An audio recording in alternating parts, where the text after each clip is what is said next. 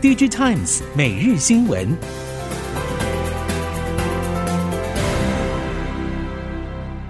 听众朋友们好，欢迎收听 DigiTimes 每日新闻，我是翁方月，现在为您提供今天的科技产业新闻重点。首先带您关心，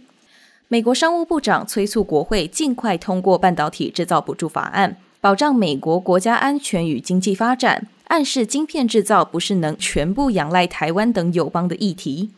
美国商务部长指出，美国最复杂的晶片有七成是从台湾进口，这些晶片会用在军事设备，例如标枪飞弹发射系统就需要两百五十颗，全部都向台湾购买是不安全的。综合外媒报道，美国晶片法案希望透过五百二十亿美元联邦补助，鼓励资金投入美国半导体制造研发，并促进供应链安全。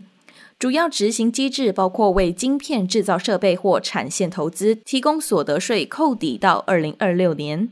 美国晶片法案本身已经在去年一月通过，国会两党都支持提升本土晶片制造产能。后来参议院通过的美国创新与竞争法案和众议院通过的美国竞争法也都包含美国晶片法案的五百二十亿美元条款，但两院还没有在两项法案间的协调版本上达成一致。因此无法送交总统签署施行。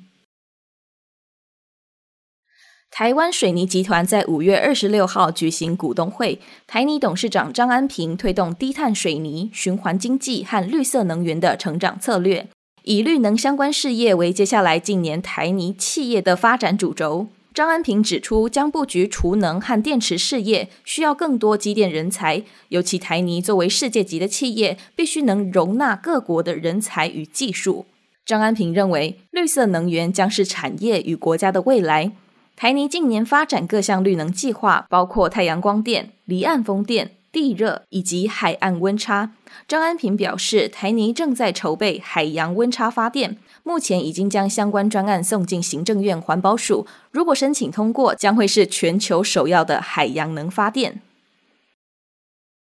受到先前缺料等因素的影响，许多产业电脑业者的库存水位都来到历史的新高点。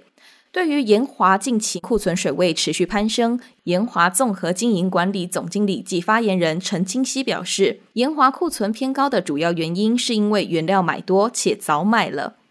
对此，研华董事长刘克正坦言，库存很高且不太正常，但也强调会全力协助与督促，希望明年可以再度回到过往正常的水准。根据了解，不只是研华有库存偏高的问题。其他还有不少产业电脑业者也都面临同样的挑战。业者认为，主要是因为近几年接连有疫情、天灾等影响，以及电动车等新应用需求纷纷涌现，导致供应链的供需失衡。对于缺料的情况，研华强调，除了持续与对应的供应商沟通，针对重要 IC 争取更多配货、持续追料、催料之外，也同步从变更料件使用等方面多管齐下，希望能尽速将问题影响降到最低。图像处理器大厂 NVIDIA 获得多个 ESG 评鉴机构给予亮眼的评级，表现都远远超出竞争对手 Intel 和超微。为了更好改善环境问题并降低排放量，NVIDIA 去年的企业社会责任报告书中提到五个努力的方向，其中包括再生能源、垃圾填埋转移率、LEED 绿色建筑金牌认证、实施 ISO 五万零一能源管理体系和减少价值链中的碳排放。NVIDIA 目前减碳方向以能源为大主轴，增加全球业务所使用的再生能源，并降低工作据点的能源消耗。另外，NVIDIA 在回收废弃物计划上拥有完善的流程，积极采购更多可回收包装的材料，尽可能降低废弃物的污染。同时，NVIDIA 积极达成多个环保指标，透过赋能 AI 技术给合作伙伴，共同减少范围三的碳排放。南韩外销出口火车头半导体正在面临长期人力短缺的隐忧，业界专家认为，半导体产业已经成为国安议题，政府应该采取更积极的对策培养人才。新任南韩总统尹锡悦近日陆续提出南韩半导体产业对策，例如打造半导体研发的产学研合作平台，推动成立南韩国家半导体核心研究实验室，以及推动半导体人力质与量的进步等。业界大多认为，如果相关法案通过，将有助于解决半导体产业的人力不足。而南韩最具代表性的两大半导体业者三星电子、SK 海力士，近来也陆续透过提高员工薪资与福利的方式广招人才。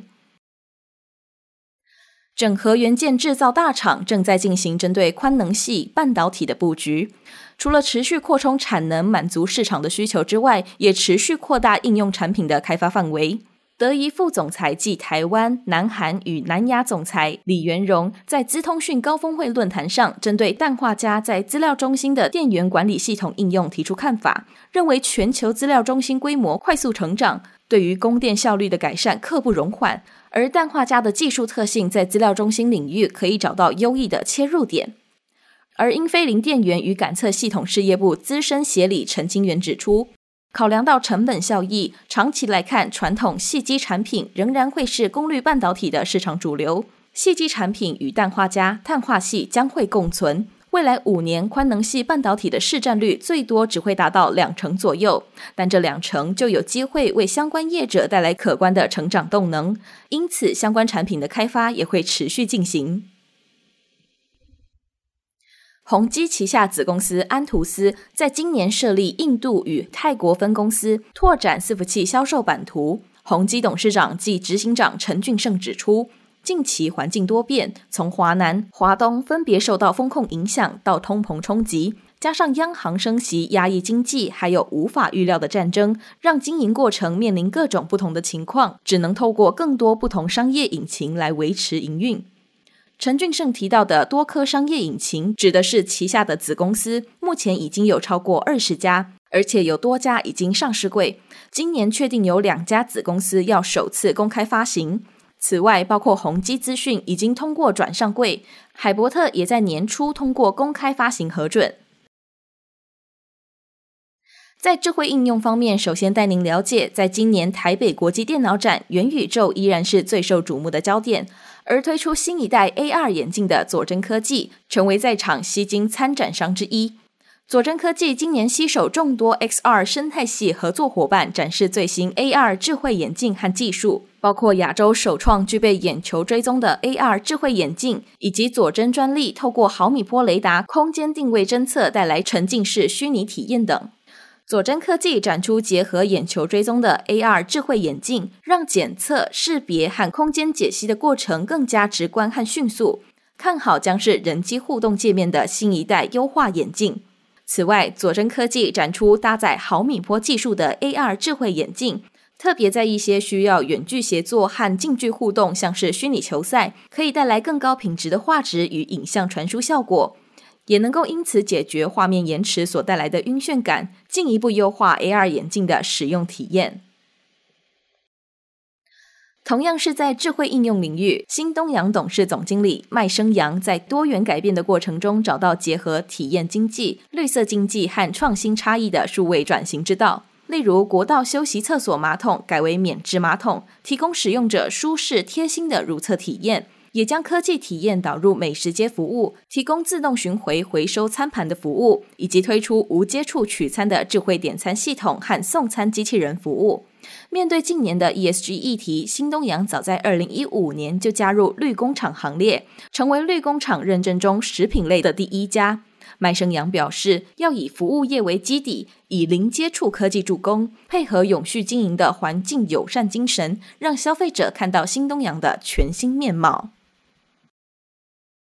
今年五月中，Mastercard 宣布，Mastercard 生物特征结账计划将运用类似解锁手机的指纹和脸部辨识技术，加快结账速度。消费者可以随时随地透过 App 注册，之后结账时只要对着摄影机微笑，或是在读取装置上方挥手，就可以选择支付方式与进行支付，提供更快、更安全的结账体验。商家也能缩短交易时间和结账排队的人龙。以避免群聚与强化安全，将在巴西超市进行先导测试后，再将服务推向全球。过去十年，支付诈骗金额大幅提高，而且大多由发卡机构吸收损失，因此银行与金融业者偏好依据生物特征的卡片支付授权方式。以上新闻由《Digitimes 电子时报》提供，翁方月编辑播报，谢谢您的收听。